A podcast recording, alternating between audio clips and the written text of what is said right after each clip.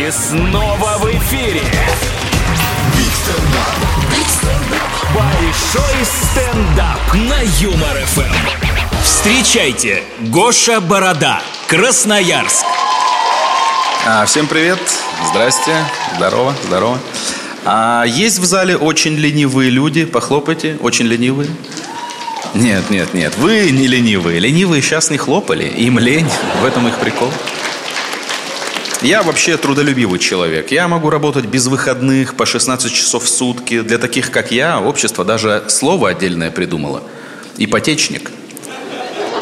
Но в быту я очень ленивый. В быту, о, я из тех членов семьи, вот кто все котлеты съел, но одну оставил, чтобы сковородку не мыть.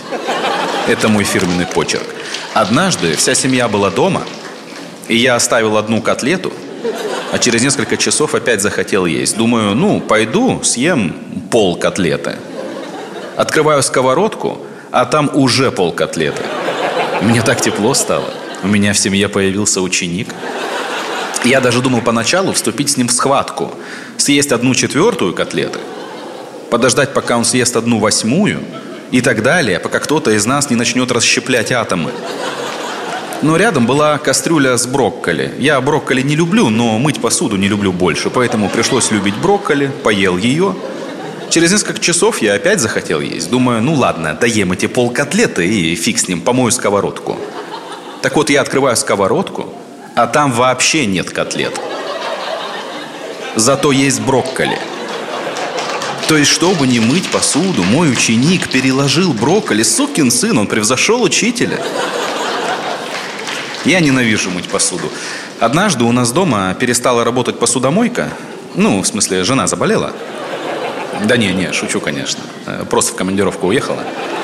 И я старался максимально не грязнить посуду. Есть прямо из кастрюли вообще тема. Главное, сильно не разогревать, тогда можно прям ладошкой зачерпывать. Слушайте, недавно ходил э, в стриптиз-клуб. А для мужиков стриптиз-клубы – это как раковина в ванной комнате, да? Ходить туда вроде как неприлично, но многие ходят. Я был на стриптизе, который для меня закончился сексом. Звучит брутально, если не уточнять, что секс был потом дома с женой, и что ходил на стриптиз я тоже с женой. Моя жена давно хотела посмотреть женский стриптиз, а женщину-одиночку в стриптиз-клуб пускают только в том случае, если ее зовут э, Гульнара, ей 65, и она уборщица.